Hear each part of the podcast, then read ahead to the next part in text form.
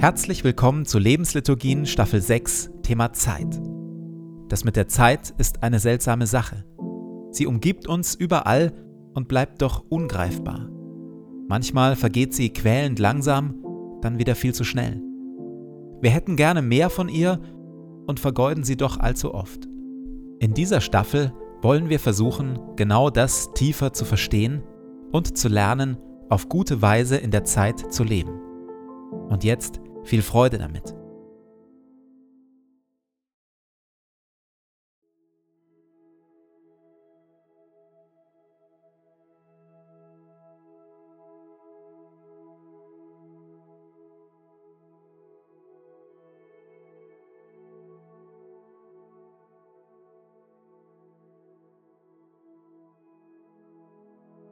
Zu Beginn meines Betens lege ich zur Seite, was mich beschäftigt und lasse es ruhig werden in mir.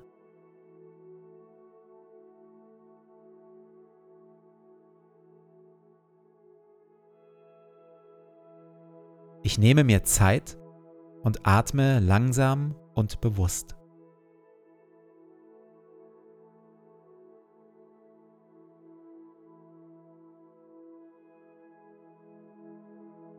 Herr über Zeit und Ewigkeit, du bist hier jetzt. Meine Zeit steht in deinen Händen.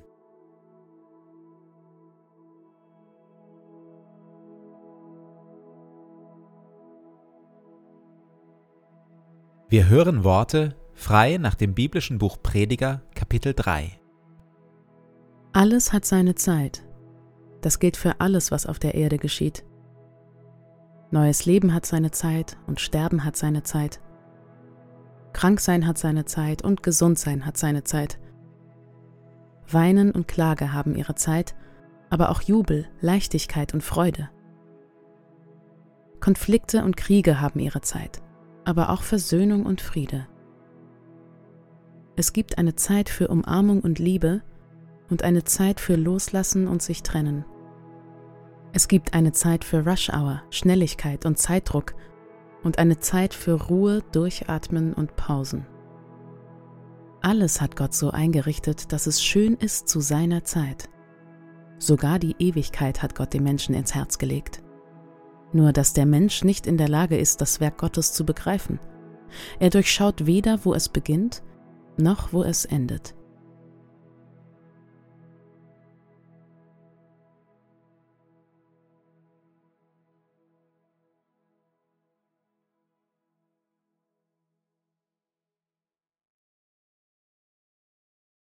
Wenn wirklich nur dieses Leben zählt, müssen wir aus diesem Leben das Maximale herausholen.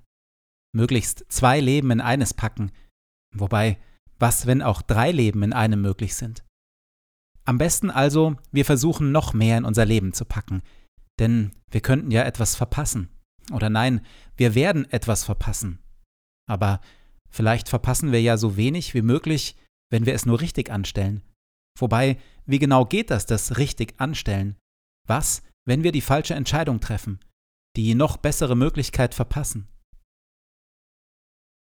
Und so streifen wir unruhig durch unser Leben, in uns das beständig nagende Gefühl, eventuell eine bessere Möglichkeit oder eine bessere Entscheidung verpasst zu haben oder in Kürze zu verpassen.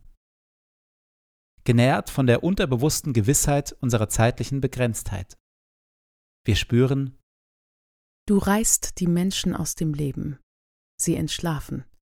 Sie sind so vergänglich wie frisch emporgewachsenes Gras, das am Morgen sprießt und blüht und am Abend welkt und verdorrt. Ach, alle unsere Tage schwinden dahin. Wir durchleben unsere Jahre so rasch, als wären sie ein kurzer Seufzer. Unser Leben dauert siebzig Jahre, wenn wir noch Kraft haben, dann achtzig. Und was uns daran wichtig erschien, ist letztlich nur Mühe und trügerische Sicherheit. Schnell eilen unsere Tage vorüber, als flügen wir davon. Unsere Angst, etwas zu verpassen, ist also plausibel. Sie hat einen realen Grund. Doch am Ende unseres Lebens werden wir die falsch getroffenen Entscheidungen und die verpassten Chancen unseres Lebens weniger bereuen, als all die nicht getroffenen Entscheidungen und alle Versuche, irgendwie möglichst überall mit dabei zu sein. Denn wenn wir Entscheidungen und Festlegungen vermeiden, wabert unser Leben formlos umher, ohne echte Substanz und ohne wirklichen Inhalt. Wenn wir uns dagegen für oder gegen etwas entscheiden, selbst wenn die Entscheidung nicht optimal war, bekommt unser vergängliches Leben eine Substanz, die wir gestalten können. Und Gott mit uns.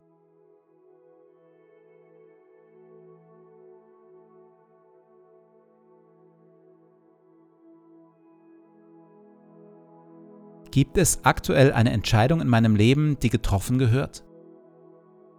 In der Stille lasse ich mir von Gott Mut und Weisheit für diese Entscheidung schenken.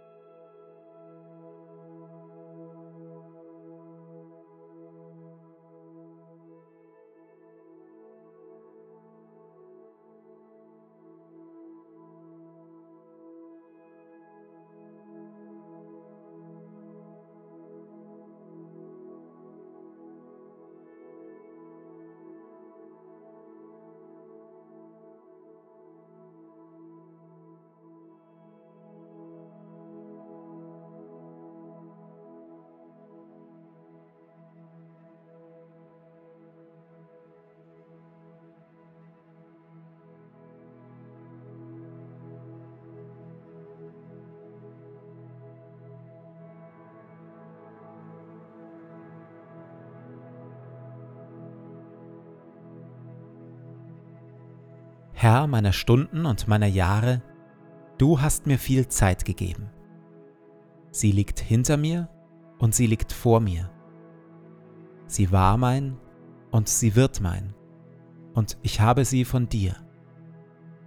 Ich danke dir für jeden Schlag der Uhr und für jeden Morgen, den ich sehe. Ich bitte dich nicht, mir mehr Zeit zu geben. Ich bitte dich aber um Weisheit und Willenskraft, dass ich meine Tage gut lebe. Lehre mich, ein wenig Zeit frei zu halten von Ablenkung und Pflichten. Ein wenig für Stille und für Gebet. Ein wenig für das Spiel. Ein wenig für die Menschen um mich, die meine Liebe und meine Aufmerksamkeit brauchen. Ich bitte dich um Sorgfalt, dass ich meine Zeit nicht töte, nicht vertreibe, nicht verderbe jede Stunde ist wie ein Streifen Land. Ich möchte ihn aufreißen mit dem Pflug und Liebe hineinwerfen, damit Frucht wächst. Segne du meinen Tag. Amen.